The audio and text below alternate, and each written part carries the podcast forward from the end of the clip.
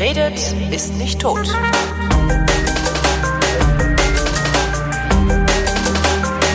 Willkommen zur Wissenschaft mit einem unglaublich gestressten Florian Freistetter. Und einem vielleicht auch gestressten Holger Kleiner hat nichts gesagt. Es, es hält sich in Grenzen. Heute Okay. Abend hält es sich in Grenzen. Ich bin, habe nachher noch einen Termin, der allerdings beim Biere stattfindet. Tja, Schweinerei. Ja. Und bei dir so. Ja, wie gesagt, es ist viel zu tun. Äh, warum? Was? Ach, Erzähl doch. Also, das hat doch eh schon in- jeder mitgekriegt In, wahrscheinlich. je, oder? in, jeder, in jeder Sendung fängst du an mit, was gibt's Neues im Universum? Und da hätte ich jetzt halt eine, die so. wunderbare Antwort drauf gehabt, Okay, was um gibt's das Neues? einzuleiten. Sag mal, was gibt's Neues im Universum? Das Universum ist eine Scheißgegend. Ja, das wissen wir ja. Genau. So heißt nämlich das Ding, was mir gerade diesen ganzen Stress, unter anderem angenehmen Stress verursacht. Aha. Weil? Weil das Universum ist eine Wie klingt Scheißgegend. das hier konstruiert? Was? Nein, gar nicht, überhaupt nicht. Nein, also das Universum ist eine Scheißgegend, ist der Titel des Buchs der Science Buster. Ich weiß nicht, ob ihr die kennt. Die österreichischen Zuhörerinnen und Zuhörer werden die kennen, weil in Österreich sind die extremst bekannt. Äh, In Deutschland so mal so, mal so. Ich weiß nicht. äh, Ich kenn du wirst die, aber ich erklär davon, mal. Weil ich davon erzählt habe, ja. Also ursprünglich hat das Ganze angefangen mit zwei Physikern aus Wien, Heinz Oberhummer und Werner Gruber, die haben so äh, in der Uni Filmabende gemacht, also Science-Fiction-Filme angeguckt mit Leuten und dann danach erzählt, was da wissenschaftlich gut oder schlecht dran ist an den Filmen. Und dabei festgestellt, dass das zwar alles sehr lustig ist, das Publikum das super findet, aber dass die zwei halt äh, ständig äh, reden und reden und zu keinem Ende kommen und dann irgendwie die Besprechung irgendwie doppelt so lang war wie der Film. Ja. Dann haben sie gemeint, sie brauchen irgendjemanden, der ihnen dabei ein bisschen hilft, das Ganze strukturiert und so weiter. Und haben den Kabarettisten Martin Puntigam quasi engagiert. Und äh, Ach, das der ist hatte. Kabarettist. Ich dachte, der wäre einfach nur Moderator bei FM4. Nee, Ah. das ist er auch, der ist Ist? Kabarettist, Ah, okay. aber der war Schauspieler, Ah. hat auch in Filmen mitgespielt. Also der, wie gesagt, der ist in Österreich auch ganz einer von den ganz bekannten Kabarettisten. Also der war auch schon vorher Kabarettist und äh, hat äh, unter anderem einmal in der Technischen Uni, glaube ich, äh, eine Vorstellung gehabt und deswegen hatten die die Telefonnummer von dem. Das war der einzige Kabarettist, den sie irgendwie erreicht hat und darum ist das der Ja. geworden, ja. Und das hat sich dann quasi entwickelt zu einer sehr erfolgreichen Zusammenarbeit.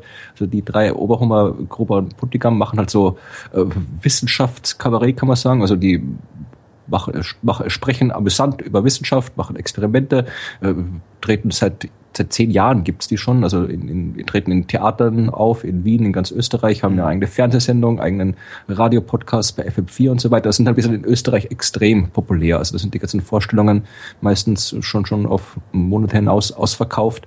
Und äh, in Deutschland ist es halt so, ja, da, da, da gibt immer wieder Deutschland-Touren, aber da ist die, da gibt's halt, weiß ich nicht, warum das in Deutschland noch nicht so gut, die, die, die Popularität noch nicht ganz so extrem ist wie in Österreich, aber das ändert sich auch langsam. Also jetzt die, die, die momentan, die Deutschland-Tournee, die gerade jetzt angefangen hat, die war jetzt auch die ersten Vorstellungen ausverkauft. Also langsam dringen die Science Busters auch nach Deutschland vor.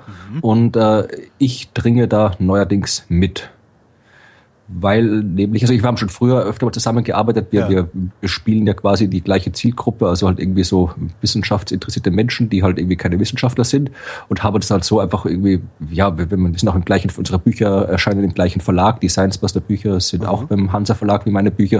Und da sind wir uns halt früher schon öfter mal über den Weg gelaufen und hab dann eben äh, im Mai haben wir mal gemeinsam eine so eine Science Busters and Friends hieß das Show gemacht, wo quasi ich mit denen auf der Bühne gestanden bin und was gemacht habe und jetzt bei dem neuen Buch habe ich ein bisschen mitgeholfen und Podcasts haben wir gemeinsam gemacht. Und äh, vor kurzem ist äh, leider Werder Gruber erkrankt, so also es geht ihm gut, aber er muss sich halt noch erholen. Und das war gerade zur zum Start der neuen Tournee eben zum neuen Buch, also das, zum neuen Buch, das Universum ist eine Scheißgegend, gibt jetzt auch die eine Scheißgegend-Tour quasi. Ja. Und äh, Tour das war Scheißgegend. genau, und das war halt gerade zum Start und da bin jetzt quasi ich dann mehr oder weniger spontan, also sehr spontan eingesprungen, was äh, jetzt dazu führt, dass ich eben bis Ende des Jahres quasi ständig irgendwo unterwegs bin und hier diese Show mache, was sehr schön ist und viel Spaß macht, aber auch extremst anstrengend ist. Warum ist das so extremst anstrengend? Also abgesehen davon, dass du dir die Show drauf schaffen musst. Ja, das Ding ist, äh, mein, erstmal, das ist ja nicht so, dass, da gibt, dass es da quasi ein Skript gibt und dass quasi ein Schauspieler durch ein anderer ersetzt wird. Das ist alles sehr so, die, die Shows, äh, auch wenn es den gleichen Titel tragen, ändern sich teilweise von, von Abend zu Abend. Wenn dann irgendwie zum Beispiel jetzt, wo Nobelpreise sind, dann reden wir halt über Nobelpreise ja. auch und äh, es ist so, es ist alles sehr, sehr variabel und auch nichts, also bis auf ein paar Grundpunkte, da ist ja auch nichts irgendwie so vorgeplant, vorgeskriptet. Also das ist schon alles sehr, sehr äh, variabel. Also nichts, was man jetzt wirklich so, ich lerne den Text und dann kann ich ihn, sondern halt mhm aber dann vor allem, ich kann, ich, ich bin also schon ihr, durchaus. Ihr, ihr improvisiert euch da was zurecht, aber ihr wisst schon, also ihr habt schon eine grobe Richtung. Und, ja, ja, natürlich. Und, und also Liste, was ihr abarbeiten wollt. Ja, natürlich so. ist das keine, keine reine Improvisation. Improvisation. Okay. Aber es ist halt kein, kein, keine, kein durchgeskriptetes Theaterstück mhm. oder sowas, was da aufgeführt wird. Oder kein Kabarettprogramm, die ja auch äh, geskriptet sind quasi. Äh, und äh, ich bin es durchaus gewohnt, halt irgendwie auf der auf Bühne, also nicht Theaterbühnen, aber halt Vorträge zu halten über meine Bücher, über andere Themen. Das mache ich seit Jahren und das, das äh, läuft auch ganz gut. Und das Publikum bis jetzt, das mich gehört hat, war immer zufrieden. Nur es ist was ganz anderes, wenn ich quasi allein äh, irgendwo auf einer äh, Bühne stehe und da irgendwie halt meinen Vortrag erzähle, weil ja. dann weiß ich genau, was ich erzählen will. Ich weiß, das Publikum ist jetzt da, um das zu hören, was ich äh, zu sagen habe. Und äh, das ist eine komplett andere Situation, als wenn du jetzt quasi mit zwei anderen auf einer Bühne stehst und dort dann quasi mit denen gemeinsam was machen musst, weil da, da musst du quasi halt, äh, es hängt halt quasi nicht davon ab, dass ich jetzt die Dinge richtig mache, sondern es müssen, das muss das Zusammenspielen muss halt irgendwie funktionieren. Mhm. Und das ist einerseits sehr schwierig also es ist nicht schwer, es ist halt was, was man, was man sich gewöhnen muss. Und dann natürlich ist es auch, ist es auch eine sehr, eine ganz andere Situation. Also die, die, die Science Busters, die haben quasi das Publikum, das sie sich in den zehn Jahren harter Arbeit verdient haben. Also die sind nicht umsonst so populär, wie sie sind. Und äh, dementsprechend erwartet sich das Publikum dann auch äh, passendes Programm dazu. Und äh, das, das, was die quasi in zehn Jahren äh, gelernt haben, habe ich jetzt quasi in ein paar Tagen irgendwie mehr drauf, also lernen müssen oder bin, bin dabei, es zu lernen. Also es ist der, der, es ist quasi ein Riesenanspruch, äh, der, ja. der da gestellt wird, den ich halt irgendwie äh, jetzt äh, so, so spontan erfüllen zu probiere. Und das macht natürlich auch nicht einfacher, die ganze Sache. Aber wie viele Auftritte hattest du schon? Es war jetzt, äh, die Premiere war letzte Woche am Montag. Also da war die Vorpremiere quasi. Dann die eigentliche Premiere war am Dienstag. Äh, am Donnerstag Freitag, Freitag war Freitag war dann, also das war in Wien. Ja. Das war quasi die offizielle, die, die Weltpremiere quasi. Äh, am Freitag war dann Deutschland Premiere in Mainz und am Samstag nochmal in äh, Frankfurt. Also vier Vorstellungen waren es bis jetzt. Und fühlst du dich schon etwas ruhiger und sicherer oder brauchst du ja. noch? Ja, na, es ist schon, also bis, das, das, bis jetzt, das Publikum war bis jetzt, äh, hat sich noch nicht beschwert. Also es gab, die Rezensionen, die es gab, waren gut. Äh, die Ausstellungen waren alle ausverkauft. Das Publikum hat am Ende geklatscht und es war keiner, der irgendwie Buh geschrien hat oder sonst irgendwas. Also zumindest hätte ich nicht das heißt, gehört. wenn man dich jetzt trollen will, dann sollte man möglichst dahin gehen und Buh rufen. Nein, bitte nicht, bitte nicht. Ich bin schon gestresst genug. Also, also ich finde es wirklich, ich finde es wirklich scheiße, dann ruft halt Buh, aber äh, so Spaß bitte nicht. Über was redet ihr denn im Einzelnen? Oder ist es geheim? Ja. Es ist streng geheim, müsst ihr ah. bekommen. Nein, es ist halt, es geht halt im Prinzip, also das, das ist äh, die Sidebusters haben Unmengen verschiedene Programme. Also es geht halt wirklich, äh, zum Beispiel jetzt in dieser Scheißgegend, da geht es halt um die Themen des Buches, wo es halt im Prinzip darum geht, äh, um das Universum. Also um jetzt äh, mal den, den Klappentext zu zitieren. Das Universum riecht komisch, es klingt komisch, ist so gut wie leer, fast überall wird man verstrahlt, bekommt keine Luft oder verbrennt und das sind noch die schönsten Plätze. Ja, also das, es geht halt im Prinzip darum, was, was, was im Universum so los ist, warum es so scheiße ist. Es sind halt immer, es ändert sich auch. Es gibt halt jede viele Geschichten, die halt dann je nach, nach, nach Abend, nach, nach Location zusammengestellt werden. Also zum Beispiel jetzt bei der aktuellen schon in Frankfurt, da habe ich auch was erzählt über die Mondentstehung und äh, über, über Terraforming am Mars und äh, mhm was habe ich noch erzählt, über äh, die Suche nach außerirdischem Leben und der Kollege Oberhummer hat was über Steppenwolf-Planeten erzählt, über die Todesblase der Teilchenphysik, über... Die Todesblase der Teilchenphysik, was um alles in der Welt ist das? Ja, da, um das zu sehen und zu wissen, ob sie jetzt umbringt oder nicht. Eh, nee, komm. kommen. Nee, ach, das ist, das ist eine Geschichte. Blase, die, das ist, cool. das ist eine Geschichte, die geht schon seit Ewigkeiten durch die Medien, äh, geht halt um die Frage, da geht es ums Higgs-Teilchen und äh, um den Grundzustand des Universums. Also es gibt so, so Teilchen, äh, theoretische Theorien, die halt davon ausgehen, dass quasi unser Universum theoretisch spontan in einen anderen Zustand wechseln könnte. Ja. ja und, Wie, äh, Moment, was für ja, ein so, Zustand? Ja, das ist so Quantenmechanik, ja. Also es ist, das, das jetzt im Detail zu erklären, das müsste man sehr, sehr lange ausholen, aber im Prinzip so, du hast quasi. Ich habe Zeit, also ich ja. habe Zeit. nee, also Quanten, Quantenmechanik sagt ja ganz vereinfacht, dass halt irgendwie, du kannst halt nicht genau sagen, wie was ist. Ja. Das ist jetzt wirklich die, die genau. Deppenversion der Quantenmechanik. Und äh, dass halt auch Zustände sich spontan ändern können. Ja, also ein Teilchen kann halt spontan in, von einem Zustand zum anderen wechseln. Jo. Das gilt im Prinzip auch fürs ganze Universum. Ja, also es kann quasi das Universum. Also so auf so einer Makro-Skala. Ja, also es geht im Prinzip um, um ums Vakuum. Ja, also das das, Universum will immer den stabilsten Zustand einnehmen. Aha. Und äh, entweder es ist schon im stabilsten Zustand, dann ist es da, wo es hin will und ändert sich nicht mehr, oder es ist noch nicht im stabilsten Zustand und dann besteht eine gewisse Chance, dass es diesen stabilsten Zustand halt irgendwann spontan einnimmt. Genauso wie ein Ball, der am Boden liegt, am Boden liegen bleibt, aber ein Ball, der am Tisch liegt, unter Umständen auch mal runterfallen kann. Ja. Und äh, die Frage ist jetzt, in welchem Zustand sind wir? Also, weil wenn der Ball runterfliegt, ist es nicht tragisch. Ich gefragt hätte. Genau. Also wenn das der Ball macht mich, das macht mich enorm schlau, oder? Ja, ja, ja. Danke. Und also wenn das Universum da jetzt quasi vom Tisch fallen würde, dann äh, wäre das halt nicht gut, weil dann würde quasi dieser neue Zustand, dass sich mit Lichtgeschwindigkeit ausbreiten in Form der Todesblase und alles äh, halt, ja, alles, was da wäre, wäre nachher nicht mehr da. Und die Frage ist halt, in welchem Zustand sind wir? Und äh, das äh, kann man jetzt so auf an sich jetzt nicht irgendwie herausfinden, beantworten, aber äh, übers Higgs-Teilchen, ja. Denn äh, je nachdem, welchen Zustand das Universum hat, hat das Higgs-Teilchen andere Eigenschaften. Ah. Also, und äh, da wir jetzt das Higgs-Teilchen entdeckt haben und die Eigenschaften untersuchen können, können wir jetzt sagen, in welchem Zustand es sich befindet. Und? Oder wir können es probieren. Und äh, Müssen Erst die Aluhüte jetzt Angst haben oder? Nee, also erstmal erstmal sage ich, dass, dass äh, diese Geschichte äh, wieder, wieder halt in den, in den Medien da kommuniziert worden ist, war halt immer so, ja und jetzt die, die Wissenschaft, da wurde quasi die Ursache-Wirkung verdreht. Ja, also wenn die Wissenschaftler da am Higgs-Teilchen rumschrauben und messen, dann wird diese Todesblase erzeugt und dann ah. wird das ah. Universum runtergeschubst. Also so war das irgendwie hier, äh, das Higgs-Teilchen versucht den Weltuntergang. Weil auch irgendwie Hawking hat sich auch dazu geäußert und alles, was Hawking sagt, ist eine Schlagzeile. Und dann hieß es wieder, Hawking sagt vorher, der Higgs-Teilchen verursacht Weltuntergang. Also das war so eine, war letztes Jahr, glaube ich, war die recht populär. Und äh, selbst wenn das Universum in diesem extremen, in diesem instabilen Zustand ist, dann ist es äh, wieder so extrem unwahrscheinliches Ereignis. Ja, also irgendwie eins zu eins hoch 100 oder irgendwie so ist die Wahrscheinlichkeit, dass das ja. passiert. Also genauso diese Wahrscheinlichkeiten, es ist theoretisch auch möglich, dass sich irgendwie alle Luftmoleküle in einem Zimmer spontan in der Ecke versammeln und da, wo du sitzt, ein Vakuum entsteht.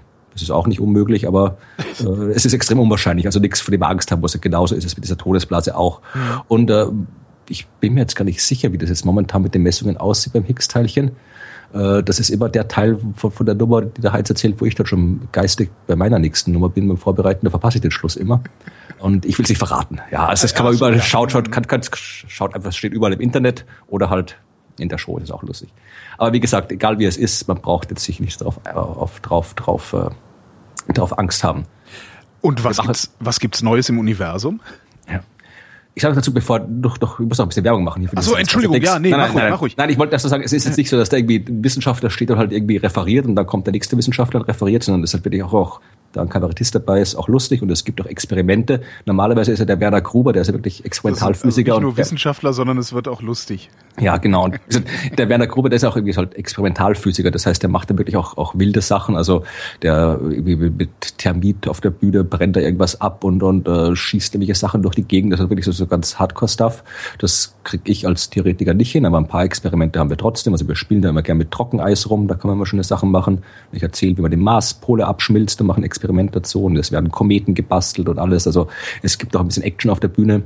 Und äh, Kometen gebastelt? Ja, wir basteln Live-Kometen, Do-it-yourself-Komet. Wie geht denn das? Tja, kommt in die Show und schaut euch an. Ja, ich, äh, ich, ich äh, hm. Und das kann man, um jetzt zur Werbung zu kommen. Ja. Ach, das, äh, ach, das war noch gar keine. Ah, ah, ja. Nein, das war jetzt nur einfach erzählt, was ich mache. Ich wollte jetzt sagen, wo, wo die Show stattfindet, damit die Leute das auch irgendwie äh, sehen können. Also wir mhm. sind jetzt in München demnächst am Sonntag, 18. Also davor noch in Krems in Österreich, aber die Österreich-Termine sind, ich glaube in Krems gibt es sogar noch ein paar Karten. Äh, Deutsch, die, die Österreich-Termine sind meistens immer schon ausverkauft, aber in Deutschland geht's noch, sind noch ein paar Karten meistens übrig. Also ab 18. in München, am 19. in Heidelberg. Krems am, klingt irgendwie nach Arsch der Welt. Ist das am Arsch der Welt? Ich bin dort geboren. Oh. Jetzt weiß ich, warum mir das doch irgendwie bekannt vorkam. Krems ist 70 Kilometer von Wien entfernt, also ist jetzt nicht Ja, gut, am, also, es gibt, aber es ist ja alles ist 70 Kilometer von Wien entfernt, oder? ja, ja, es gibt, Krems ist eine sehr, schöne Stadt, Krems Okay. Also mitten in der Wachau, schöne Gegend, Weingegend, der ganze Wein, den du den trinkst oft, kommt von dort, der auch der grüne Wettliner, den du nicht aussprechen kannst. Und äh, Kann ich ja. wohl, Feldliner. Ja, ja, hatten wir schon. Ähm, Krems ist eine schöne Stadt und da treten wir auch auf. Ja, da wie gesagt, München, Heidelberg, 22.10. Erlangen, 23. Potsdam für die Radio Fritz-Hörer. Die hören nicht zu, die hören Radio Fritz. Ja. Aber wenn sie es hören würden, könnten sie nach Potsdam kommen. 25.10. in Berlin, Ja. der Hauptstadt. Dann wieder in Österreich, Perchtoldsdorf, das klingt nach Arsch der Welt. Ah, ja. Das ist ein Vorort von Wien. Dann äh, Melk, Linz, Hamburg. 7. November bin ich in Hamburg. Freue mich besonders, weil ich komme ja auch aus Hamburg. Was? Ich bin halber Hamburger. Ah, was? Weil ein, Was einer deiner Elternteile. Genau, einer aus Krems, einer aus Hamburg. Ah. Dann sind wir noch in Baden, Graz, Klagenfurt und Liechtenstein. Aber Am warum acht- haben deine Eltern dir das denn dann angetan, in, angetan, in Krems geboren zu werden und nicht in Hamburg? Ist doch viel cooler eigentlich. Ja, oder? weil meine Mutter aus Hamburg kam und äh, zu meinem Vater nach Österreich gezogen ist und nicht umgekehrt. so war's. Ja, ich weiß nicht. wie viel Eintritt kostet das eigentlich? Ist es überall das gleiche oder? äh, das weiß ich ehrlich gesagt gar nicht. Das steht dann, so sind halt wie, wie so ein Theaterabend halt. Oh. Also ich glaube, es ist nicht extrem teuer. Das, was halt diese, das sind halt alles so, so, so Theaterveranstaltungshäuser, was die also verlangen. Ich gehe da selten hin. in Berlin bist du wo? Äh, das heißt äh, Heimathafen Neukölln. Ah ja, kenne ich. Hm? Ich weiß nicht, was das so die Eintritte kosten. Äh, Weiß ich auch nicht. Dann, dann bitte, da freue ich mich besonders drauf. Am 18.11. bin ich in Liechtenstein. Ich habe noch nie, also ich war einmal, einmal war ich in Liechtenstein, irgendwie als Kind, Da irgendwie fährt man ja normalerweise aus Versehen durch. Ja, wir sind da irgendwie durchgefahren und haben irgendwie angehalten, kurz irgendwie ein glaub, ein Brötchen gegessen. Aber sonst, äh, war ich noch nicht. Da, da treten wir dann in Liechtenstein auf. Das freue ich mich schon. Ja, Beruflich super. in Liechtenstein. Da kommt noch Zürich, Salzburg und Gmunden und dann irgendwo in Wien auch noch ganz oft. Also wir können dann die, werden dann noch, ich, ich werde dann noch für das sorgen, dass das alles verlinkt wird. Mhm. Damit dann auch wirklich alle, alle kommen. Und das Ganze, wenn da, wenn da ein bisschen, bisschen, wenn ich quasi eigenes Publikum auch habe, dann die kommen, weil ich sie darauf hingewiesen habe, dann freue mich das besonders. Weil das Problem ist ja, die, die, die Leute, die da hinkommen, die erwarten sich ja alles original Ah, line okay, die der erwarten alle Science. Gruber und dann kommt das so ein Honk auf die Bühne. So, ja, hallo, ich bin eine Flo. Genau. Genau. Ja. Und das, nein, wie gesagt, das hat sich bis jetzt noch keiner wirklich beschwert, aber wie gesagt, der Werder Gruber ist halt, ist halt wirklich ein Original, den man, den man nicht ersetzen kann und ich, ich Ja. Den ich auch gar nicht ersetzen probiere. Also es ist nicht so, dass ich probiere jetzt da Werder Gruber zu spielen auf der Bühne, weil das sowieso nicht funktioniert. Also ich mache das, ich probiere halt das zu machen, was er gemacht hat, Wissenschaft zu vermitteln auf lustige Art und Weise, aber halt auf meine Art, weil wie gesagt, der, der, Werner Gruber ist Werner Gruber und der kann niemand anderer als Werner Gruber kann Werner Gruber sein. Was, was mich ja doch mal interessieren würde, ist, äh, was gibt's eigentlich Neues im Universum? Äh, da gibt ich habe wie gesagt ge- durch meine ganze Ja. Hin- und Herfahrerei, ich bin Nix gestern zurückgekommen. Nein, nein, ich ein, eine habe ich. Also Eine? Die, die, ja.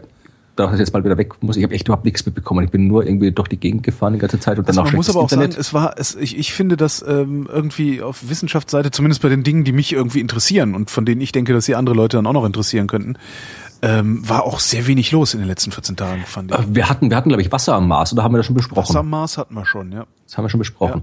Ja. die Nobelpreise gab es übrigens. Die Nobelpreise gab es übrigens. Ich hätte noch was aus dem Weltraum, also zum Mars. Ich habe Ja. nämlich ein Buch gelesen, äh, das gerade auch verfilmt worden ist. Den das Marsianer, heißt, ja. Der Marsianer. Hast Ja, du das, auch hab- gelesen? Das habe ich schon gelesen, das ist also letztes Jahr, glaube ich, irgendwann habe ich es gelesen. so viel cooler wie ich. Ja, eh.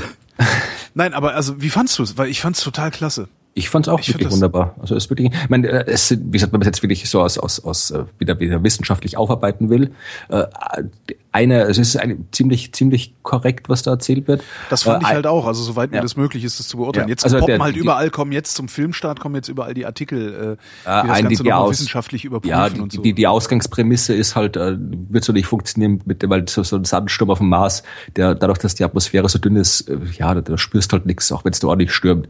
Ah. Äh, das ist halt, aber, aber ansonsten, dass, dass da halt irgendwie da verschüttet wird und weggeweht wird und sowas, das ist halt nicht. Aber ansonsten ist das schon durchaus, äh, zumindest hat, sich der Autor sehr viel mehr Mühe Ja. gegeben, als sich andere Mühe geben. Und was ich halt so schön an dem Buch fand, ist, dass im Gegensatz zu diesen ganzen anderen, wir fliegen zum Mars und wohnen dort Science Fiction, dass da halt wirklich eindrucksvoll wie sonst selten gezeigt wird, wie verdammt schwierig es ist, am Mars zu überleben. Dass der Ja. Mars eben wirklich eine extremst lebensfeindliche Umgebung ist. Ja. So ein Universum ist eine Scheißgegend, wie gesagt.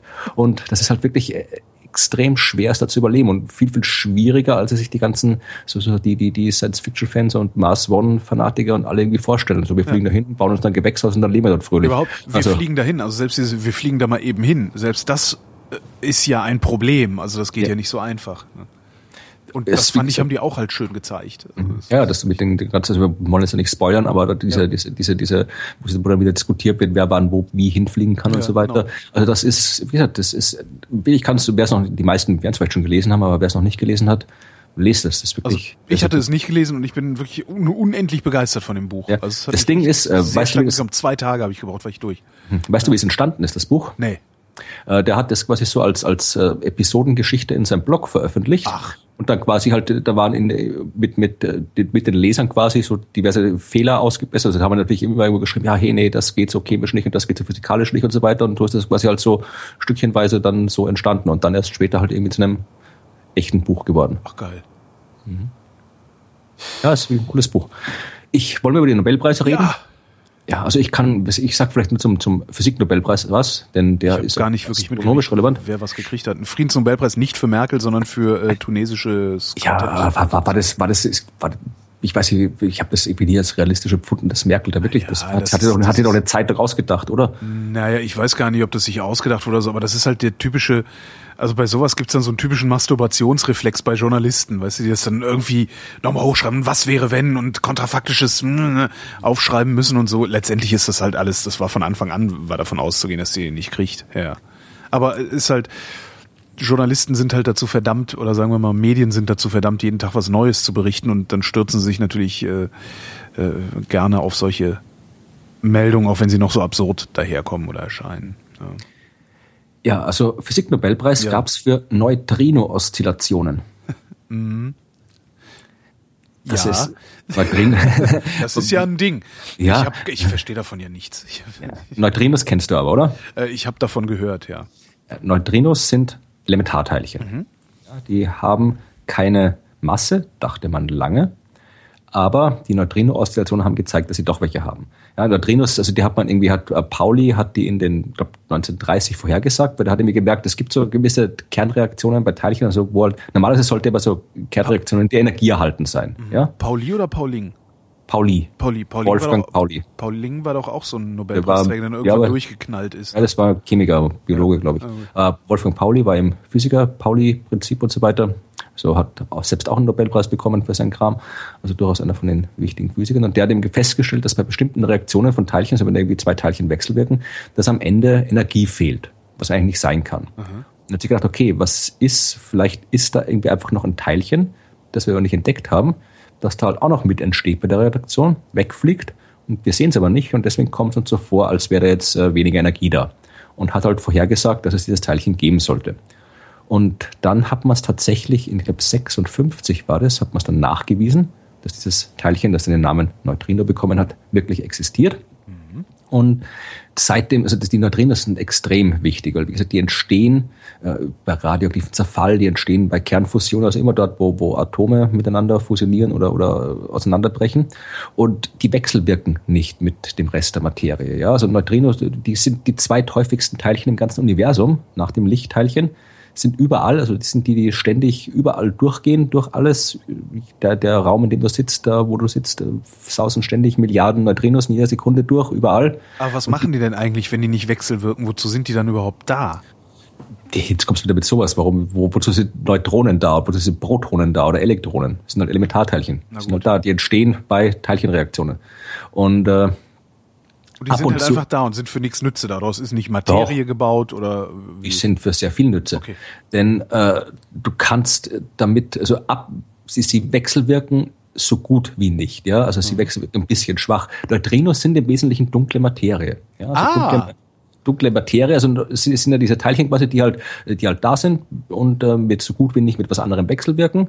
Und ja, sonst nicht dann. Die, alle Eigenschaften, die dunkle Materie haben muss, haben Neutrinos und äh, man weiß halt nur, dass es, äh, dass die Neutrinos nicht reichen, um die dunkle Materie zu erklären. Sonst hätte man das Problem schon gelöst. Aber Neutrinos sind dunkle Materie in dem Sinne. Und ähm, die, das, das, man kann sie eben schon ein bisschen nachweisen. Also es gibt halt, wenn du wirklich ab und zu mal stoßen die mit einem Atom zusammen und erzeugen dann einen beobachtbaren Effekt. Also die können dafür sorgen, dass irgendwie ein Atom sich in ein anderes umwandelt oder dass irgendwie so, ein, äh, so, so eine Art äh, Überschall-Lichtblitz, das macht jetzt keinen Sinn, also so, äh, so Cherenkov-Strahlung heißt es, also Licht bewegt sich in einem Vakuum mit der absoluten Lichtgeschwindigkeit. Ja. In Materie kann sich auch ist es langsamer, dann kann sich auch, äh, können zum Beispiel Elektronen sich schneller als das Licht bewegen in Materie mhm. und dann äh, gibt halt so das, das, das, das, äh, den, den, den äh, visuellen, visuelle Äquivalent zu einem Überschallkanal, also mhm. Schränkstrahlung sieht man in, in, in in diesen Abklingbecken von Kernreaktoren, da leuchtet so komisch. Das, das ist, blau, ne? genau, das ist Schränkopfstrahlung. Und sowas machen die. Also du kannst quasi wirklich, wenn du wirklich sehr, sehr viel Materie auf dem Haufen schaffst, zum Beispiel eben äh, riesengroße Wassertanks und die, die auspflasterst innen mit äh, Fotodetektoren, dann kannst du halt hoffen, dass ab und zu mal da so ein Neutrino durchsaust, mit einem von diesen Atomen kollidiert und so ein Lichtblitz erzeugt. Und so kannst du halt dann doch ein paar Neutrinos nachweisen direkt. Und das äh, ermöglicht äh, Neutrinoastronomie.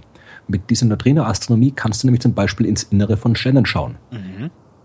Von außen mit elektromagnetischer Strahlung siehst du ja nur die äußersten Schichten. Mhm. Ja, aber das, was innen passiert, dort, wo die Kernfusion stattfindet, das, was wirklich interessant ist bei einem Stern, das, da kannst du nicht reingucken. Und die Neutrinos werden aber nur innen erzeugt bei der Kernfusion. Das heißt, äh, erst seit wir gelernt haben, Neutrinos zu beobachten, wissen wir genau, was in der Sonne passiert. Also äh, aber warum weiß ich das genau? Weil ich beobachte doch nur Neutrinos, die da rauskommen. Ja, aber du, zum Beispiel, die Frage war, man hat schon in den 30er, 40er, 50er Jahren schon langsam rausgekriegt, dass die Sonne ihre Energie mit Kernfusion erzeugt. Ja. Dass da halt irgendwie Wasserstoff in Helium umgewandelt wird. Es gibt aber mehrere Wege, wie du das machen kannst. Also da gibt es verschiedene, gibt es irgendwie Proto-Proton-Reaktion und die C, CNO-Reaktion und so weiter. Das, es gibt verschiedene Möglichkeiten, wie das ablaufen kann. Aha. Und äh, je nachdem, welche Kernreaktionen da stattfinden, werden bestimmte Arten von Neutrinos mit bestimmten Energien und so weiter in bestimmten Mengen äh, produziert.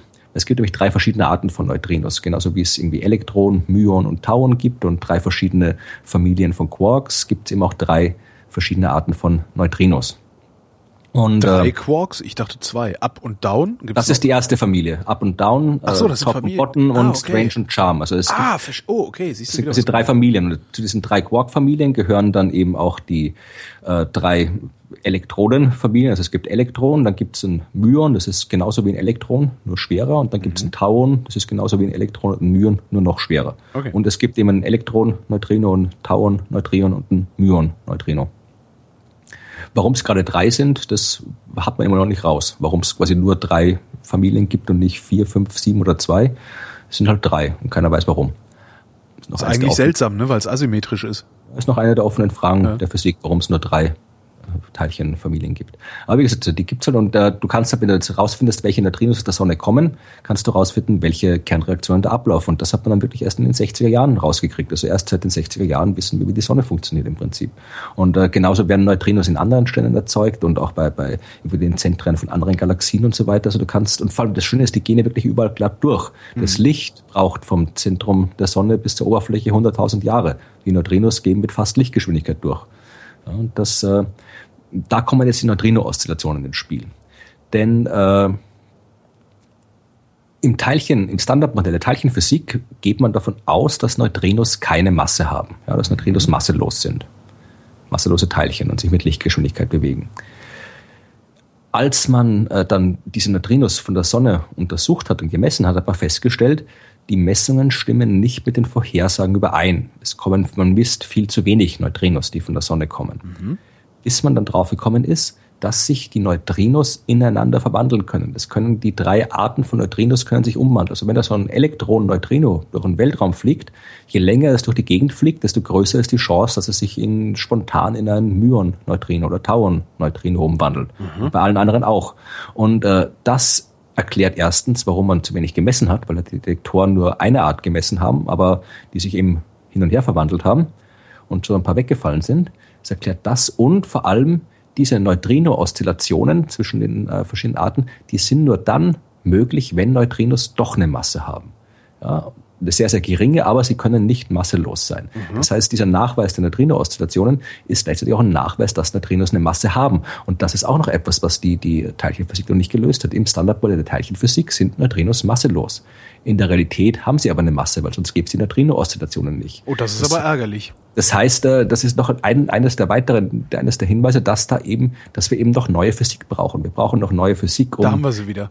Ja, wir um halt wir, um Neue germanische Physik Genau, wir müssen die dunkle Materie erklären, die noch nicht irgendwie im Teilchen, im Standardmodell der Teilchen irgendwie drin ist. Wir müssen äh, erklären, wie die Gravitation da reinpasst und wir müssen erklären, warum die Neutrinos eine Masse haben. Also ja. das ist durchaus eine extrem relevante äh, Entdeckung, für die es durchaus zu Recht einen Nobelpreis gab. Ja, also die Astronomen mittlerweile bauen ja auch wunderbare Neutrino-Teleskope fast schon. Ja, also dieses Ice Cube in der Antarktis ist ja. extrem cool, wo es halt wirklich so äh, anstatt jetzt irgendwelche das riesengroßen... Das ist dieses Ding, wo sie diese Kugeln versenkt haben, ne? Genau, also anstatt jetzt einfach irgendwie große Wassertanks zu bauen, haben die gesagt, nee, wir gehen zur Antarktis, da ist schon jede Menge Wasser und vor allem auch schön gefroren, also wirklich klar, da kannst du durchgucken. Mhm. Und anstatt da jetzt irgendwo außenrum in dem Wassertank äh, Detektoren aufzustellen, lassen wir die einfach da in diesem Eis runter. Und wenn dann die Neutrinos mit den durchs Eis durchsausen und mit irgendwas kollidieren, dann gibt's auch Lichtblitze. Und jetzt haben wir diesen ein Kubikkilometer großen Eiswürfel da quasi mit, mit Detektoren ausgestattet. Und das ist jetzt ein Neutrino-Teleskop. Und jetzt sind wir langsam an der, an dem Punkt angelangt, wo die Neutrino-Astronomie wirklich funktioniert. Bis jetzt haben wir im Wesentlichen Neutrinos von der Sonne beobachtet, mhm. äh, Neutrinos von der Supernova 87a. Und das war es eigentlich. Es gibt noch Geoneutrinos, eine andere Sache, wo Neutrinos, die bei den Kernreaktionen im Inneren der Erde entstehen, also die mhm. quasi wo du auch, die auch extrem wichtig sind, wo du da irgendwie rausfinden kannst, wie die ganzen radioaktiven Elemente da verteilt sind und so weiter. Aber im Wesentlichen haben wir halt nur von zwei äh, Himmelskörpern bis jetzt Neutrinos gemessen. Aber jetzt mit den neuen Detektoren wird es langsam so weit, dass wir wirklich eine echte Neutrino-Astronomie machen können. Und das wird dann halt extrem interessant. Also diese, diese Entdeckung, dieser Nobelpreis, der ist äh, durchaus ist absolut gerechtfertigt. Das ist wirklich eine Entdeckung, die, für die man einen Nobelpreis kriegen kann. Ja, ich habe mir sonst die Nobelpreise gar nicht äh, angeguckt, tatsächlich, ja. hatte ich eben schon gesagt, also außer Angela Merkel, aber das liegt auch eher daran, dass ich beruflich, äh, also ich hatte gerade Redaktionsdienst, als äh, der äh, Friedensnobelpreis verliehen wurde. Medizin gab's ja, wo die, die, so, wo die ganzen äh, Pseudomediziner jetzt alle jubeln, weil es ja angeblich den Nobelpreis für traditionelle chinesische Medizin gab. Was? Nee. Und was, nee, was war das wirklich? Es waren drei äh, Forscherinnen und Forscher, die sich mit der Parasitologie beschäftigt haben. Ja. Und eine davon, äh, eine Chinesin, äh, Yu Yu Tu hieß die, mhm. die hat, äh, die war diejenige, die äh, den derzeit äh, meist verwendeten, nicht Impfstoff oder Medikament gegen Malaria äh, entwickelt hat. Ja. Ich weiß gar nicht, wie das heißt, irgendwas mit A und Ininin am Schluss.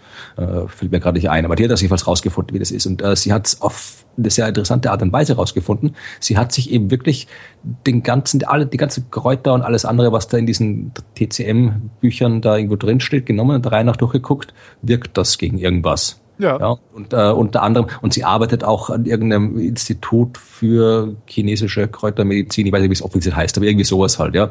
Und äh, scheint zumindest irgendwie auch so der Privat, der TCM nicht ganz abgeneigt zu sein.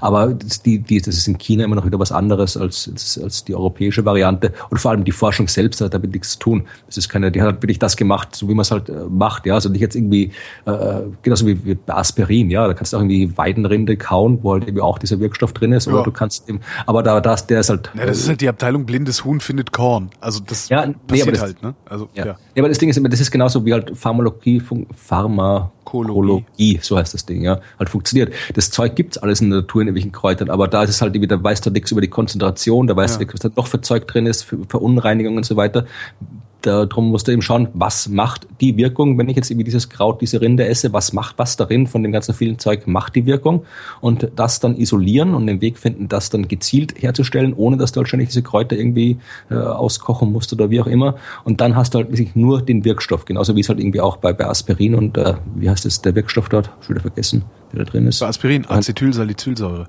Ja, das ist das, was halt auch in der Weidenrinde drin ist. Aber halt in der Form äh, hat man natürlich nur das, was wirkt und das ganze andere nicht, kann die ganzen Nebenwirkungen besser kontrollieren und so weiter. Halt Pharmakologie halt, ja. Und ja. genau das hat eben die auch gemacht und hat da eben diesen Wirkstoff gegen die Malaria gefunden.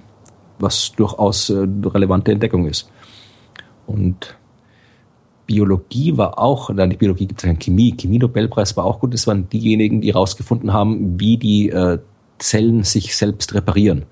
Mhm. Ja, die DNA ist ja ständig, auch ist ja ständig irgendwelchen Schädigungen unterworfen, also alles mögliche, ein paar tausend Mal pro Tag äh, geht da irgendwas kaputt und muss wieder repariert werden. Und da gibt's halt diverse Mechanismen in der Zelle, die dafür sorgen, dass das automatisch ständig alles repariert wird. Und äh, das waren, ich weiß nicht, wie sie heißen, aber das waren eben die, die halt rausgefunden haben, wie die Zellen das machen. Die haben den äh, Chemie-Nobelpreis bekommen. Heute ist dann, glaube ich, auch noch der für der, der Pseudo-Nobelpreis für Wirtschaft verliehen worden, wo Ja. ich regelmäßig, das ist ja so eigentlich, eigentlich, also zum, zum Prozess des Erwachsenwerdens, zumindest bei mir gehört, dass ich mich nicht über jeden Scheiß immer und immer wieder aufrege. Weißt du? Ähm, nur beim Wirtschaftsnobelpreis, da könnte ich regelmäßig platzen, weil wirklich alle Journalisten immer vom Wirtschaftsnobelpreis sprechen und das ist kein Nobelpreis, sondern das ist ein PR-Produkt. Genau. Ja, das, das, der sogenannte Wirtschaft Wirtschaftsnobelpreis Wissenschaft. ist halt ein Nobelpreis zu Ehren des, äh, des, des Gründers oder des Stifters des Nobelpreises, der aber von irgendeiner Bank, glaube ich, ausgelobt wird jedes Also die, Jahr. die schwedische Reichsbank ging. Ja. ja Das- ist kein Nobelpreis und letztendlich ist es- Wirtschaftswissenschaft ist keine Wissenschaft. Also kann man Letztendlich ich ist ignoriert. naja, schon, ist eine Sozialwissenschaft, ähm, aber halt nicht die exakte Wissenschaft, für die sie sich gerne hält. was ich daran so schlimm finde, ist, dass nirgendwo richtig eingeordnet wird, dass das ein Public Relations Ding ist. Das ist ausschließlich dazu da, die Wirtschaftswissenschaften in einem besseren Licht dastehen zu lassen. Ja. Ist so Ja. meine Verschwörungstheorie zum Thema. Ob das wirklich so gemeint war, kann ich natürlich nicht beurteilen. Aber es, ich finde es schon, schon auffällig, dass äh, im, im Zuge dieses, dieses wirklich äh, hoch angesehenen Nobelpreises äh, dann auf einmal ein Wirtschaftsding verliehen wird. Das ist irgendwie kann so eine Trittbrettfahrerei, kommt mir das vor. Ja, ist es. Kann man durchaus auch so bezeichnen. Die haben halt irgendwie ihre Preisverleihung direkt danach gelegt, im Ja. gleichen Land, äh, mit dem, mit dem sehr ähnlichen Namen und ja, Das ist eigentlich eine Unverschämtheit, sowas. Naja. dann Literatur gab's noch, aber da, war ich gerade auch irgendwie unterwegs. Das war irgendwie eine weißrussische Autorin, Ja. die, Die auch irgendwie in- nicht damit gerechnet hatte. Die hatte ich dann irgendwo in den Nachrichten gesehen, wie sie sie interviewt haben. Die waren ein bisschen Ich aus dem hab- Häuschen. Ich habe nur im Twitter-Account vom Hansa Verlag habe ich gesehen, dass da wieder irgendwie, die haben schon wieder Sekt gedruckt, weil anscheinend die auch im Hansa Verlag übersetzt wird. Also das, das mehr habe ich nicht mitbekommen von dem äh, Literaturnobelpreis. Ja, das waren die Nobelpreise. Das waren die Nobelpreise. Ähm, kiffst du manchmal? Du musst jetzt Nein sagen, weil das ist verboten. Tue ich auch nicht. Ich Ja, tu's ja, natürlich. nicht. Ich auch, ich auch nicht. Ich tue es ich tu's wirklich nicht. Nee, ich auch nicht. Nee, nee, ich auch nicht. Ich, jetzt- ich tue immer nur so, damit ich cooler wirke vor meinen Freunden. Ähm, interessant ist, äh, deutsche Wissenschaftler haben festgestellt, dass die Haaranalyse, ja, der Klassiker eigentlich, ja, schneidest Haare ab, guckst ne, was denn so, weiß ich nicht, was man macht, Spektrographie oder so, äh, oder Spektroskopie. Wie heißt das? Egal. Kommt drauf an. Spektroskopie gibt's. Ja, wenn man das dann irgendwie vergast und verdampft und guckt, äh, was das ist denn drin und so, ne? Das ist das. Egal. Ähm, es gibt jedenfalls den, den Haartest, ne? Das macht halt jeder so. Auch Christoph Daum hat es damals mit seinem Kokain-Ding gemacht und ist darüber gestolpert. Also du kriegst halt Haare abgeschnitten, dann wird geguckt, ähm, sind da irgendwelche Marker für Cannabinoide drin, also für das, was dann äh, letztendlich dreht beim Kiffen. Ähm, und du findest darin Marker und äh, Abbauprodukte und was sonst noch was. Du findest aber dummerweise genauso viel in den Haaren von Leuten, die neben einem Kiffer gestanden haben. So. Und jetzt hast Ja, du den Salat. Das, das, du findest halt auch genauso viel in den Haaren von Kindern, die in Berührung gekommen sind mit jemandem, der mit jemandem in Berührung gekommen ist, der gekifft hat. Das heißt, diese Haaranalyse ist kein verlässliches ähm, Mittel, um rauszufinden, ob jemand Haschisch geraucht hat oder ob er nicht Haschisch geraucht hat. Und sie wird aber trotzdem sehr, sehr häufig angewandt und das ist äh, relativ gefährlich. Insbesondere, ähm, darum komme ich mit Kindern, ähm, stand auch in dem Artikel, den ich da gelesen habe, dass insbesondere bei Sorgerechtsstreitigkeiten ähm, solche Haartests auch gemacht werden. Wo, wo werden denn Kinder wohnen? Warum Die werden halt nicht bei Kinder Kindern, auf- die werden natürlich nicht bei Kindern gemacht. Aber klang halt cooler. Die werden natürlich bei den Eltern gemacht und dann werden denen, im Zweifelsfall wird denen das Sorgerecht entzogen, weil sie ja Drogen nehmen. Obwohl sie eigentlich gar keine Drogen genommen haben, sondern vielleicht nur irgendwo in der Kneipe waren oder auf einem Konzert, wo nebendran einer gekifft hat. Und ähm, diese, Muss doch andere Methoden auch geben, oder? diese, diese nach, also diese, die, es gibt andere Methoden, klar, du kannst es dann im Blut ähm, untersuchen, aber darauf muss man dann halt auch bestehen. Ne? Äh, der Wahnsinn ist eigentlich, dass sich dieser Nachweis in den Haaren äh, wochenlang hält, auch über mehrmals Haare waschen. Bleibt das in den Haaren klemmen, kleben, das Zeug. Ich weiß nicht mehr, Also wie das, das, heißt. ist, das, das, das Zeug kommt quasi von außen auf die Haare. Dachte, Das kommt wird irgendwie kommt sowohl von innen von raus innen- wird eingebaut, hätte ich Na, gedacht. es kommt, es kommt, äh, nee, es kommt eben nicht von innen. Also es kommt nicht durch den Blutkreislauf in die Haare, sondern es wird äh, über die Talgdrüsen der Kopfhaut äh, an die Haare abgegeben. okay. So und dadurch, das heißt, es ist schon auf der Kopfhaut und muss dann ans Haar andocken irgendwie. Das, Was macht das man heißt aber auch gleichzeitig, dass es von woanders her genauso andocken kann. Was machen dann Leute wie du, die keine Haare im Kopf haben? Geht das irgendwie mit, mit Haare. Achselhaaren auch oder? Ist eine interessante Fatal. Frage, ob das auch mit Achselhaaren geht. Keine Ahnung. Aber da habe ich auch keine Haare. Von daher brauchen wir da gar nicht drüber reden. Ja, aber, aber du musst dann irgendwie beim, beim Haartest musst du dann irgendwie, sag ich hier, jetzt lass dir mal Haare wachsen oder wie geht Weiß das? ich nicht. Ich weiß es nicht. Ich fahre ja nicht Auto. Also warum sollte man mich einem Haartest unterziehen? Puh, keine Ahnung. Interessante Frage. Weiß ich nicht. Vielleicht weiß es irgendjemand aus, aus der Zuhörerschaft. Also ich, kenn, ich bin sicher, dass da genug äh, äh, Feiernde zuhören, die gar keine Haare haben und trotzdem schon mal einen Test machen mussten. Können Sie mal Man weiß, warum die alle keine Haare haben. Ja, das kann natürlich auch Vielleicht sein. Also bei mir ist es das Faulheit. Ja, vielleicht ist es einfach vorbeugend. Also vielleicht schon mal ja. sicherheitshalber alles abrasieren, falls dann die Kontrolle kommt. Wo wir beim Rauchen sind, lege ich gleich noch einen drauf. Ähm, Chinas Jugend wird vom Tabakrauch dahin gerafft. Ja? Ähm, in China haben Wissenschaftler sich einfach mal angeguckt, wie viel äh, Leute rauchen denn da eigentlich und ähm, wie viele Todesfälle haben wir denn durchs Rauchen. Ähm, und überall auf der Welt, auch vor allen Dingen in Industrieländern, ist äh, der Anteil der Raucher an der Gesamtbevölkerung rückläufig. In China ist der Anteil der Raucher steigend.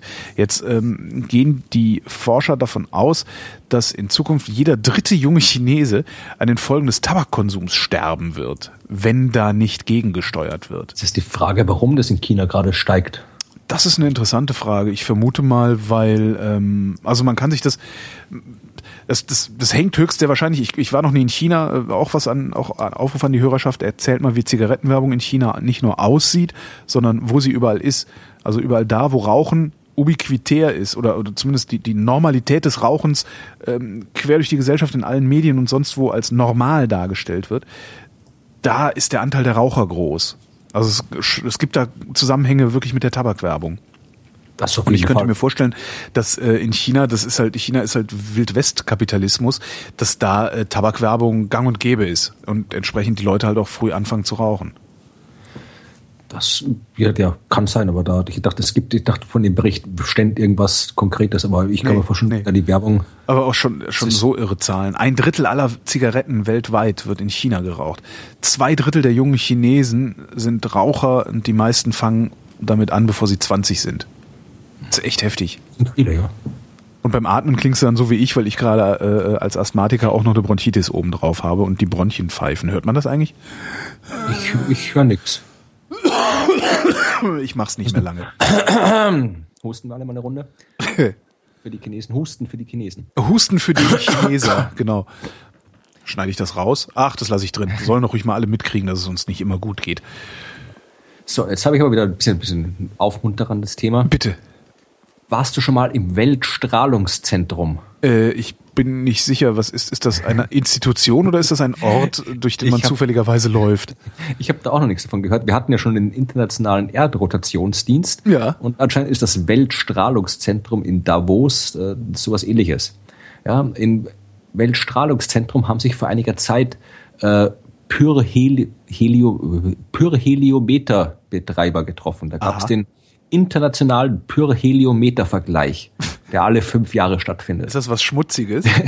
Hättest du gerne? Nee. Ja, Ähm, Heliometer raus. Auf langen Holztischen haben sie dicht gedrängt ihre Instrumente aufgebraut, stabile Stative an denen weiß gestrichene Röhren und allerlei Kabel angebracht Du sind. merkst schon, dass das Ja. doch was Schmutziges ist. Ja, wenn man das so liest, so, das so vorbereitet klingt schmutzig. Nee, also Pyrheliometer ist ein wissenschaftliches Messinstrument, mit dem man misst, wie viel Sonnenstrahlung zur Erde kommt. Aha. Du kennst ja die, die, äh, die, die äh, Solarkonstante zum Beispiel, diese, wie viel sind es? 1380 Watt pro Quadratmeter, glaube ich. Äh, Irgendwie sowas kann man nachschauen. Also das ist halt irgendwie die Menge an Energie, die von der Sonne auf die Erde kommt. Ja? Das ist ein wichtiger Wert, wenn du halt generell auch in der Planetologie, bei anderen Planeten, wenn du halt wissen willst, welche Temperatur es da eigentlich haben sollte und welche Auswirkungen die Atmosphäre hat. Und allein von, von der, von dem, der Strahlungskonstante sollte es eigentlich auf der Erde minus 15 Grad haben, Durchschnittstemperatur. Ach was. Ja, haben aber Durch den Treibhauseffekt ist es aber mehr. Der natürliche Treibhauseffekt, den wir halt durch die Atmosphäre haben, hat halt mehr bei der Venus zum Beispiel, ist dieses äh, Treibhausinkrement, heißt das sind halt irgendwie äh, 420 Grad, glaube ich. Ja, also schon 50 Grad, die es eigentlich haben sollte, hat es halt 470 Grad dort. Ja, und das, da, da spielt zum Beispiel die, diese Strahlungskonstante eine Rolle. Und da muss man doch natürlich aus jeden Mengen anderen Gründen, äh, meteorologischen Gründen, will man halt messen, wie viel Strahlung auf die Erde kommt. Und diese Geräte müssen irgendwie geeicht werden. Ja. Ja. da muss der Himmel extrem blau sein, keine Wolken. Und dann äh, das ist halt so, da gibt es halt irgendwie keinen kein Standard, so, so einen, einen, abstrakten Standard wie irgendwie bei der Zeit oder, oder Längeneinheit oder sowas, sondern da gibt es halt irgendwie Standardinstrumente, die halt alle ein paar Jahre mal wieder verglichen werden müssen und gemeinsam gemessen werden. Und darum fahren die da jetzt alle nach Davos, packen ihre Pyroheliometer aus und vergleichen die dann dort. Ja, also da hast du quasi, du hast einen Zylinder, mhm. da fällt, der mit einem gewissen Öffnungswinkel, da fällt Sonnenstrahlung auf einen Hohlraum der, äh, das wird dann quasi, die, die Strahlung wird dann quasi absorbiert und in eine Spannung umgesetzt, die, die Energie und das gemessen. Ja, und da muss wirklich alle zum gleichen Zeitpunkt, in die gleiche Richtung, in die gleiche Menge äh, äh hinschauen. Und äh, dann, äh, das macht man irgendwie 10, 20 Mal oder sowas am Tag dort und am Ende können dann alle irgendwie gemeinsam geeicht werden. Anscheinend. Habe ich auch noch nicht gehört, dass das so funktioniert, aber das äh, funktioniert. Also da hier Deutschland zum Beispiel war durch die, den deutschen Wetterdienst in Lindenberg, was irgendwo bei Berlin ist, glaube ich, äh, vertreten.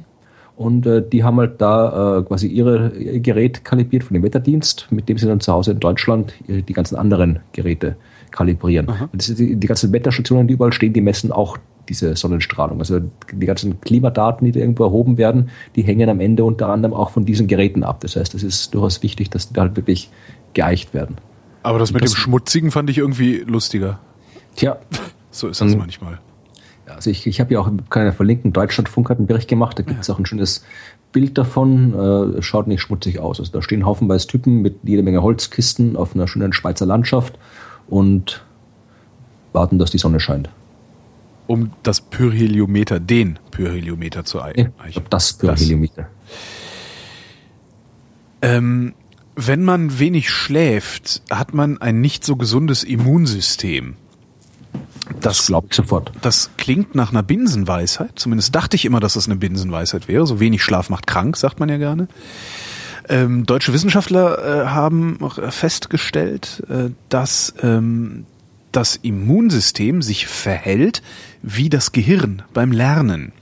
Das heißt, ne, du hast Kurzzeitgedächtnis, Langzeitgedächtnis. Alles, was, was dir so begegnet über den Tag, geht ins Kurzzeitgedächtnis und zwar total unsortiert. Ähm, wenn du dann schläfst, das ist zumindest so die Theorie, guckt das Gehirn, was habe ich im Kurzzeitgedächtnis, was ist davon sinnvoll und legt es im Langzeitgedächtnis ab. Der Rest wird gelöscht oder vergessen oder sonst irgendwie was. Jetzt haben die Wissenschaftler festgestellt, dass das Immunsystem das genauso macht. Mhm. Ähm, da wird's dann irgendwie mit Biologie und T-Zellen und Lymphknoten und so, das verstehe ich leider nicht, sonst würde ich es richtig erklären oder zumindest versuchen, das richtig zu erklären. Was sie aber gesehen haben, ist, dass jemand, der geimpft wurde, wenn er in den 24 Stunden nach einer Impfung ausreichend, ich weiß leider nicht, wie viel ausreichend ist, aber ich vermute mal dann irgendwie so sieben Stunden, acht Stunden, so was so der normale Schlaf ist, ausreichend Zeit im Tiefschlaf verbracht hat, er mehr von diesen Antikörpern in seinem Blut hat. Das fand ich schon mal ganz interessant. Also, dass das, dass das Immunsystem sich ähnlich lernend verhält wie das Gehirn selber. Das heißt, nach der Impfung erstmal schlafen gehen. Erstmal Nickerchen, genau. Das ist ja sowieso immer, das Beste, was wir machen. Immer erstmal Nickerchen. Immer erstmal Nickerchen. Genau. Das ist sonst, wo kommen wir denn sonst hin? Habe ich noch was mit Schlafen gefunden? Nee, habe ich nicht. Schade. Sonst hätte ich jetzt noch einen Grund für Nickerchen äh, ich habe noch, ich habe was über, ich habe noch ein, ein astronomisches Thema. Oh, ah. Das habe ich heute irgendwie zufällig gefunden. Mhm. Äh, da geht's um äh, AU-Mikroskopie. Äh, was? AU-Mikroskopie. Und das heißt, das, was, das ist doch dasselbe wie AU-Mikroskopie, nur blöder ausgesprochen, oder? nee, keine Ahnung, es ist halt irgendwie Mikroskopie mit zwei I am hinten. Ah, dann ist es von also, den Finnen irgendwas. Nee, Nicht? das ist das Sternbildmikroskop. Ja, es so. gibt ein Sternbildmikroskop auf der Südhalbkugel, da heißen die teilweise alle nach irgendwelchen technischen Geräten, gibt es noch ein Teleskop und irgendwie ein Geodreieck. Nee, Geodreieck heißt es nicht irgendwie so, so, so ein Dreieck, Messdreieck und den, den chemischen Ofen und so weiter und unter anderem auch das Mikroskop. Und äh, AU, Mikroskopii, ist halt ein Stern im Sternbildmikroskop. Die Astronomen sagen AU-Mik dazu normalerweise. Mhm. Und äh, dieser Stern ist deswegen cool, weil der eine Staubscheibe hat rundherum. Es haben äh, viele Sterne, also äh, Beta Pictoris zum Beispiel ist einer von den bekannteren. Äh, das sind halt diese äh, Scheiben, äh, es gibt protoplanetare Scheiben und es gibt Trümmerscheiben. Mhm. Die protoplanetaren Scheiben, das sind die Scheiben, äh, die halt noch wirklich Gas und Staub sind, die Scheiben, aus denen Planeten entstehen direkt. Mhm. Und die Trümmerscheiben sind die Scheiben, die übrig bleiben, wenn Planeten entstanden sind. Also im Wesentlichen äh, Asteroiden, die halt dann irgendwie kollidieren, Staub erzeugen und so weiter, dass noch ein bisschen Staub rundherum mhm. ist. Und äh, das konnte man, aber hat lange gedauert, bis man wirklich solche Scheiben nachweisen konnte. Ich glaube, das erste Mal in den 80er Jahren, 84, ich glaube, bei, zuerst war es äh, Vega und dann, nee, Beta Pictoris war die erste Scheibe, die man wirklich gesehen hat bei dem Stern. Und äh, dann mittlerweile ist die Technik so gut, dass du die, auch da Strukturen sehen kannst. Das war eine Arbeit von mir zum Beispiel, die ich noch in Jena gemacht habe. Ich habe äh, die die Unregelmäßigkeiten in der Staubscheibe von Stern Beta Pictoris untersucht und ausgerechnet, was für Planeten äh, mit welchen Eigenschaften um diesen Stern kreisen müssen, um genau mit ihrer Gravitationskraft die beobachteten Unregelmäßigkeiten zu hinterlassen in der Staubscheibe. Weil wenn natürlich ein Planet drin ist, dann geht der rum, der verklumpt die Staubscheibe, da gibt's Klumpen und Lücken und alles mögliche anderen Unregelmäßigkeiten und habe dann halt irgendwie vorhergesagt, dass da halt irgendwie bestimmte Planeten mit bestimmten Eigenschaften existieren müssen. Mhm. Und einer der Planeten wurde dann sogar gefunden. Also das da, die sind halt sehr interessant, wenn es um Planetenentstehung und sowas geht. Und bei AUMIC, das war auch eine von den Scheiben, die man schon lange kannte, äh, die, die äh, solche Unregelmäßigkeiten hatten. Und jetzt haben die anscheinend etwas äh, entdeckt, äh, was man bis jetzt noch nicht äh, gerechnet hat. Ja, also ich zitiere mal hier aus der Überschrift: Wellenförmige Muster in Materie, Scheibe um AU-Mikroskopie lassen sich mit nichts vergleichen, was man bisher kennt. Also die haben im Wesentlichen festgestellt, die haben 2010, 2011 und 2014 mhm. Aufnahmen gemacht von, von dieser Scheibe und dann gesehen, dass sich da wirklich so, so extrem schnelle, also astronomischen sind extrem schnelle äh, Wellen irgendwie sowas ausbreiten in dem Staub. Ja, also es sind da wirklich Ach so, also im, also richtig optisch zu sehen, also einfach so ein Wellenmuster sozusagen. Ja, also das, du, siehst, du, du siehst jetzt nicht, dass da wirklich, du kannst nicht live zuschauen, ja, ja, da was bewegt. Aber wie so aber, Wolken zum Beispiel, die auch mal so gewellt aussehen, oder wie muss ich Ja, das genau, das siehst du wirklich zuerst die, die Scheibe halt noch so schön grad, das ist der Staub, den du da siehst, und dann äh, paar Jahre später hast du halt so, so, so Wellenstrukturen drinnen und man weiß halt nicht, was es wirklich ist, weil das normalerweise so schnell äh, äh, passieren die Dinge nicht normalerweise, ja. Also hier steht, äh, mindestens drei der Strukturen bewegen sich so schnell, dass äh, 40.000 Kilometer pro Stunde. Ja, das heißt, das, das Zeug würde dann hat schon Fluchtgeschwindigkeit aus dem System. Es wird rausfliegen. Mhm. Also man weiß jetzt nicht genau, was es ist. Könnte sein, dass äh, dass äh, wirklich irgendwelche, irgendwelche Planeten dort sind. Das ist irgendwie ein, ein der, es ist ein recht junger Stern, ja, so ein kleiner roter Zwergstern und die kleinen roten Zwergsterne, die haben immer extreme Sternaktivität, mhm. ja, also die, die haben, die haben wirklich viel, viel größere Eruptionen äh, als, als die unsere Sonne und andere größere Sterne. Und es könnte sein, dass das damit reinspielt, dass vielleicht äh, so eine Eruption auf einem Planeten getroffen ist, falls da einer kommt und quasi jetzt von dem Planeten was, was äh, losgelöst hat, ah. dass da jetzt irgendwie durch die Scheibe durchsaust oder sowas. Also da, da scheint wirklich irgendwas ziemlich Dramatisches abzugehen und äh, das muss man jetzt irgendwie noch genauer beobachten. Also das ist eine coole Sache, was da passiert. Es ist cool, dass es dort passiert und nicht bei uns. Und äh, da, ja. da können, so kann man halt dann irgendwie noch, noch lernen, was halt dann noch alles passieren kann. Obwohl, wenn es bei uns passieren würde, dann hätten endlich diese ganzen äh, Aluhüte mal recht, ne? dass da irgendwas von der Sonne kommt und uns alle ganz fürchterlich beeinträchtigen ja. würde. Ja, aber wie gesagt, also das, das sind rote Zwergsterne und rote Zwergsterne sind wesentlich aggressiver, was ihre Sternaktivität angeht. Sowas, was dort passiert, kann bei uns normalerweise nicht passieren. Schwein gehabt. Hm, hier. Ähm, Pendler, ja? Pendler mit dem Auto, also amerikanische ich Wissenschaftler dachte, haben sich, was? Pendler? Ich dachte jetzt irgendwie mit der, mit der, mit der, mit, mit dem Esoterik-Pendel. Nee, nee, nee, einfach normale Pendler, äh, kanadische Wissenschaftler übrigens waren es. Kanadische Wissenschaftler haben festgestellt, äh, wer regelmäßig mit dem Auto zur Arbeit fährt, wird krank und zwar am Geiste. Ja, ja. ja. Also wer, wer, auch sofort. wer regelmäßig, wer regelmäßig pendelt, äh, ähm, äh, wo habe ich es denn jetzt? Verdammt ich, naja, wird jedenfalls krank, ja, ähm, weil höherer Stresslevel, höheres Stressniveau. Ähm, dann haben sie geguckt, äh, was macht es denn eigentlich, wenn man Gleitzeit hat, ne, so Flexitime, ist das denn besser? Ja, ist ein bisschen besser. Also Stresslevel äh, sinkt ein bisschen, dann ist noch was, was da alles so mit mit wenn man Stress hat, was war das, Cortisol und so, ne? Ähm, Stresslevel sinkt ein bisschen, wenn man äh, äh Gleitzeit hat. Ähm, und was sie dann geguckt haben, ist, wie sieht's denn eigentlich bei Leuten aus, die äh, zu Hause arbeiten dürfen, also die nicht gezwungen sind, ins Büro zu kommen? Ähm, bei denen sinkt der Stresslevel auch ein bisschen, aber auch nicht so sehr, wie er eigentlich sinken sollte, weil nämlich Menschen, die zu Hause arbeiten, mehr Zeit auf der Straße verbringen als Menschen, die zur Arbeit pendeln. Weil nämlich die, die zu Hause arbeiten, ich finde es immer so lustig, wenn so Zufall, Zufallsergebnisse dann so rauskommen. Die, die zu Hause arbeiten, steigen viel öfter ins Auto, um einzelne Besorgungsfahrten zu machen. Während die Leute, die pendeln, alle Besorgungen auf dem Heimweg erledigen.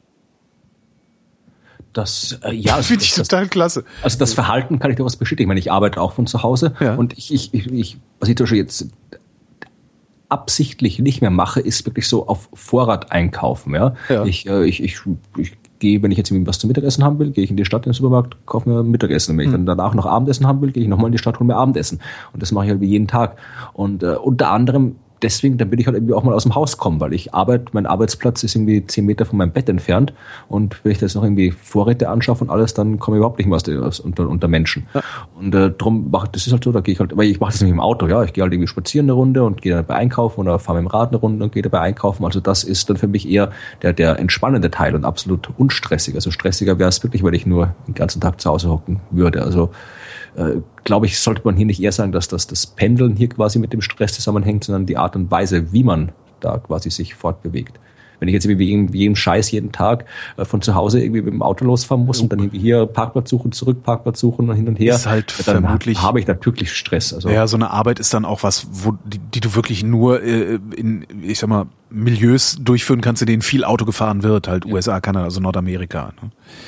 Aber was sie gemacht haben, das finde ich schon ganz cool. Ähm, die haben, ähm, wie viele Probanden hatten sie? Dreieinhalbtausend. Äh, haben sie äh, gebeten, ein äh, Tagebuch zu führen, ein minütliches Tagebuch zu führen, also was sie da getan haben und gleichzeitig aufzuschreiben, ähm, wie wohl sie sich fühlen. Also das ist halt auch immer so ein bisschen, ein bisschen schwammig. Ne? Also von eins bis zehn, wie wohl fühlen sie sich gerade? Also wie, wie gehetzt fühlen sie sich gerade? Äh, wie äh, gefangen in täglichen Routinen fühlen sie sich gerade und sowas. Aber ich fand das so witzig. Also ähm, Leute, die von zu Hause aus arbeiten, also ich, sie nennen es Telecommuters. Ich weiß nicht, ähm, ob das tatsächlich ausschließlich zu Hause arbeitende Leute sind oder äh, so ein Mischding, ähm, sitzen im Schnitt 45 mehr Meilen pro Tag in einem Auto als normale Pendler. Krass, oder? das, Das ist richtig viel. ja, die, ist, die Autos sind nicht gut. genau. So, jetzt hätte ich noch eine Meldung, dann bin ich auch schon fertig. Ich habe auch noch eine Meldung, dann bin ich auch fertig. Äh, wer fängt an? Können Sie ausknobeln mit, mit, mit Schere, Stein, Papier? Genau, jeder denkt sich eine Zahl aus und wer drüber liegt, hat gewonnen. Ne? Na, fang du mal an. Wir hatten, wir hatten ja letztens äh, über äh, Glutenunverträglichkeit diskutiert. Und Ja, äh, beziehungsweise hatte ich gesagt, dass das alles eingebildet ist oder vieles davon eingebildet ist. Darauf gab es dann auch ein paar Kommentare im Blog, ähm, dass es ja gar nicht stimmt, sondern dass es tatsächlich Leute mit Zöliakie gibt. Ja, Ja. gibt es. Ähm, aber äh, der seriöse Teil der Forschung geht davon aus, dass es nicht mehr als ein Prozent der Bevölkerung ist. Und das ist schon die höchste Schätzung, die es überhaupt nur gibt. Und gemessen Ja. daran ist äh, aber die Menge an Leuten, die sich das einbilden. Da gab es auch mal eine Arbeit dazu, die ich nicht wieder gefunden habe. Es gibt halt absurd viele Leute, die sich das einbilden und es gar nicht haben. Und ja, ich habe jetzt äh, noch eine ganz äh, sehr, sehr absurde Meldung zu dem Thema. Ja. Es gibt jetzt auch äh, Gott ohne Gluten. Glutenfreien Gott, das finde ich nett. Aber wie hat er denn dann unsere Eiweiße zusammengeklebt? Nee, Es geht um Folgendes. Äh, Bist du, du, du bist ja, bist du Mitglied in der Kirche? Nein. Warst du? Äh, ja, aber ja. Wel welche? Protestantismus. Okay, dann bist du da, dann, ich, ich war ja Katholik. Ah. Wir Katholiken sind ja äh, Theophagen. Ach. Das Wort? Ich weiß nicht, was ist das? Äh, Ich habe hab, äh, Gott, äh, Menschen, die Gott essen. Ach so, ja. Machen das Weil, die äh, Protestanten nicht? Ich weiß gar nicht. Nee, ihr habt ja keine, ihr habt ja keine Hostien, oder? Ich weiß es nicht mehr. Aber also, ich bin jetzt irgendwie kein Experte für diese katholische Doktrin der Kommunion, aber soweit ich weiß, ist es wirklich so, es ist nicht symbolisch, sondern wenn diese Hostie, quasi dieses Stück Brot, entsprechend dann geweiht wird, dann gibt diese Transubstantiation und das Brot wird wirklich wahrhaftig der Leib Gottes und der Wein wirklich und wahrhaftig das Blut Gottes. Es ist nicht symbolisch, sondern, sondern wirklich. Ja? Aha. Und äh, jetzt, äh, also Katholiken essen ihren Gott. Und äh, diese Hostien, gibt es einen Artikel, den ich jetzt gerade gelesen habe, äh, es gibt jetzt immer mehr glutenfreie Hostien. Jetzt sich normalerweise, wir sind halt irgendwie so Weizenwaffeln im Prinzip. Und äh, jetzt gibt es also Hostienbäckereien, wo die, die, äh, die, die, Nachfrage ist ja anscheinend in- gestiegen in den vergangenen Jahren nach glutenfreien Hostien. Und äh, die Priester, die Pfarrer verteilen die dann immer öfter. Da kannst du das auch zum, zum, bei der Erstkommunion sagen, nee, bitte meine glutenfrei. Und das wirklich Absurde an der ganzen Sache ist, dass es anscheinend tatsächlich äh, religiöse äh, Regeln gibt, dass äh, Gott anscheinend nicht weizenfrei sein darf. Also Gott muss aus Weizen bestehen, Ach. denn ähm, äh, diese, auch diese glutenfreien Hostien sind nicht glutenfrei, sondern nur extrem glutenreduziert, weil anscheinend äh, nur, wenn da ein bisschen Weizen drin ist, ist das Ganze eucharistiefähig. Also wenn das Ganze ohne Gott braucht, anscheinend Weizen aus irgendeinem Grund, damit die Hostie zu Gott werden kann. Das ist äh, doch dann eigentlich aber der Beleg, dass Gott nicht allmächtig ist. Das, äh, ja, da, da müssen jetzt das können die Theologen ausdiskutieren. Ja, die können ja. sich jetzt wieder 300 Jahre darüber streiten und, und, und sich irgendwann dann treffen und das festlegen. Ich, ob der, der Papst sich dann mal zu den glutenfreien Hostien. Also Kommen wir zu Attraktivität. Ähm, amerikanische Wissenschaftler äh, vom General Hospital in Boston haben Menschenversuche gemacht und zwar an 760 eineigen und zweieigen Zwillingspaaren. Und die haben sie die Attraktivität von weiblichen und männlichen Gesichtern beurteilen lassen oder bewerten lassen auf einer Skala von eins bis sieben. Stellt sich raus, ähm, was wir attraktiv finden und was nicht, ist gar nicht so sehr angeboren, wie man immer meint. Also es gibt ja so angeborener Faktor, ist ja sowas wie Symmetrie, ne? Mhm. Gleiche Gesichter sieht, sieht hübscher aus.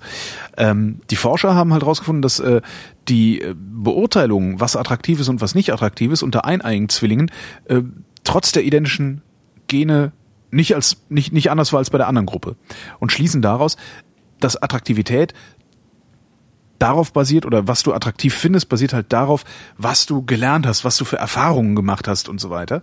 Ähm, und sagen sogar, das ist noch nicht mal abhängig von dem, was du so in deiner Familie gelernt hast oder sowas, sondern dass die ähm, ästhetischen Präferenzen noch subtiler kommen. Also wirklich, dass das so, so einzelne Filmbilder, die dir irgendwo mal hängen geblieben sind äh, und, und, und kleine Begegnungen, die du in deinem Alltag irgendwann mal hattest. Das ist ja, also ich überlege gerade, ob, ob äh, ich Geschwisterpaare kenne, die gleiche Partner haben, gleich aussehende Partner haben. Aber ja, es würde mich auch wundern, wenn es. Ich glaube, zumindest für, für, mich persönlich ist Attraktivität jetzt nicht irgendwie so, dass ich, was ich so, so a priori sagen, irgendwie blond, blauäugig und große Brüste ist attraktiv ja. und alles andere nicht, ja. äh, sondern halt wirklich, das hängt halt wirklich extrem von, von, von all dem ab, was ich irgendwo so im Laufe des Lebens irgendwie erlebt habe. Was Absolut. Ich, es, gibt, ich, ja. es passiert wahnsinnig oft, dass ich irgendwie, irgendwie Menschen sehe, die ich dann attraktiv finde, obwohl ich mir eigentlich denke, warum eigentlich zum findest du, ja, warum zum findest du das attraktiv, ja? Das habe ich total äh, oft. Und also da kann ich mir durchaus vorstellen, dass da, dass da wirklich sehr viele, sehr subtile Dinge zusammenspielen, die man vielleicht gar nicht so aufdröseln kann. Also ah. zumindest ich weiß, weiß nicht äh, immer oder sehr selten, warum ich jemand attraktiv finde. Und äh, gut, ich weiß viel nicht, was beim Kopf und Körper vorgeht. Aber ich glaube, dass man das irgendwie äh, generell, äh, dass es wirklich schwer ist, dieses, dieses Attraktivität irgendwie nach, nach konkreten Gründen aufzudröseln. Das, das ja. kann ich mir gut vorstellen, dass da, dass das wirklich eben jetzt auch bei den einigen Zwillingen, dass da was komplett anderes rauskommt. Das wundert mich nicht. Ja. Also ja, gewundert hat mich, was heißt wundern? Gewundert hat mich das auch nicht. Aber ich finde es ganz interessant, dass es gar nicht so sehr angeboren ist. Ich hätte tatsächlich gedacht, dass es stärker angeboren ist als erlernt. Nee, das hätte ich mir eigentlich nicht gedacht. das ist gedacht, jetzt natürlich dann wieder was, was die, äh, was diese, wie heißen die? Sind das diese Poststrukturalisten oder so, die äh, immer sagen, dass die Welt nur so ist, wie wir sie wahrnehmen und ansonsten gar nicht existiert? Das ist natürlich jetzt wieder Wasser auf deren Mühlen. Es ist furchtbar. Lass uns zum Ende kommen. Ach, wir haben ja eh nichts mehr zu erzählen. Außerdem haben ja. wir beide keine Zeit. Genau. Die Todesblase kommt auch bald. Pff, wozu dann noch senden? Das war die Wissenschaft. Wir danken für eure Aufmerksamkeit.